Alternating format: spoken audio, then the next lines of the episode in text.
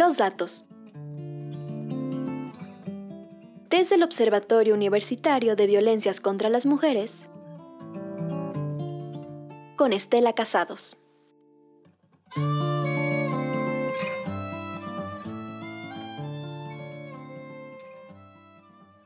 Hace cuatro años que el colectivo feminista Cihuatlachtoli solicitó al gobierno federal la declaratoria de la tercera alerta de violencia de género contra las mujeres de Veracruz por desaparición. Desde entonces, muchas mujeres han desaparecido. Ha prevalecido la burocracia y de la alerta no hemos sabido nada. Después de un proceso tortuoso impulsado por las colectivas que acompañaron la solicitud hecha por Cihuatlachtoli, el grupo de trabajo para analizar la pertinencia de una tercera declaratoria en Veracruz se instaló, por fin, en el año 2022. Y casi dos años después, no hemos tenido noticias de su informe.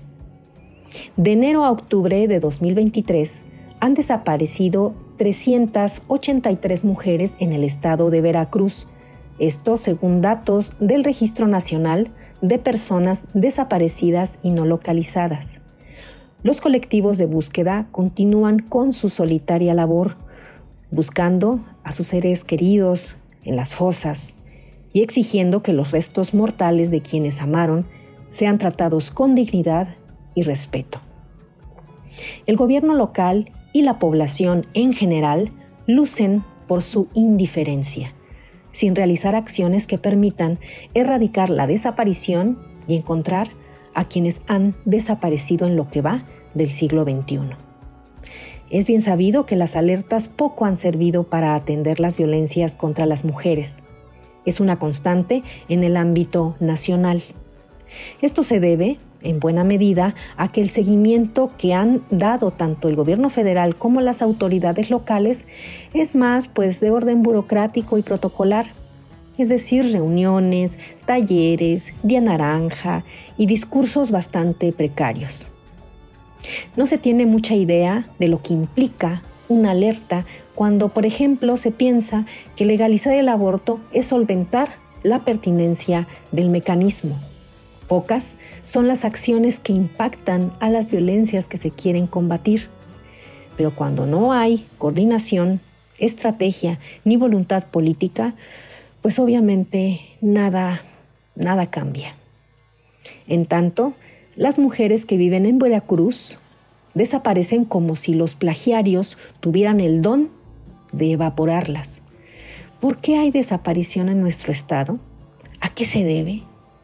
Mucha gente piensa que es debido al tráfico de mujeres, pero en realidad no contamos con un diagnóstico a partir del cual se haya indagado al respecto, que sea público y que nos informe para tomar medidas, aunque sea.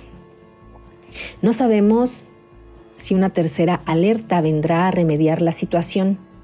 Haría evidente en todo caso la crisis humanitaria que se vive en Veracruz en materia de violencias contra mujeres. Dudo que eso siquiera le interese al gobierno local o a esos partidos que por artilugio de la mala memoria desean fervientemente regresar al poder. Yo soy Estela Casados González del Observatorio Universitario de Violencias contra las Mujeres. Como siempre, agradezco a Radio Universidad y a Púrpura por este espacio.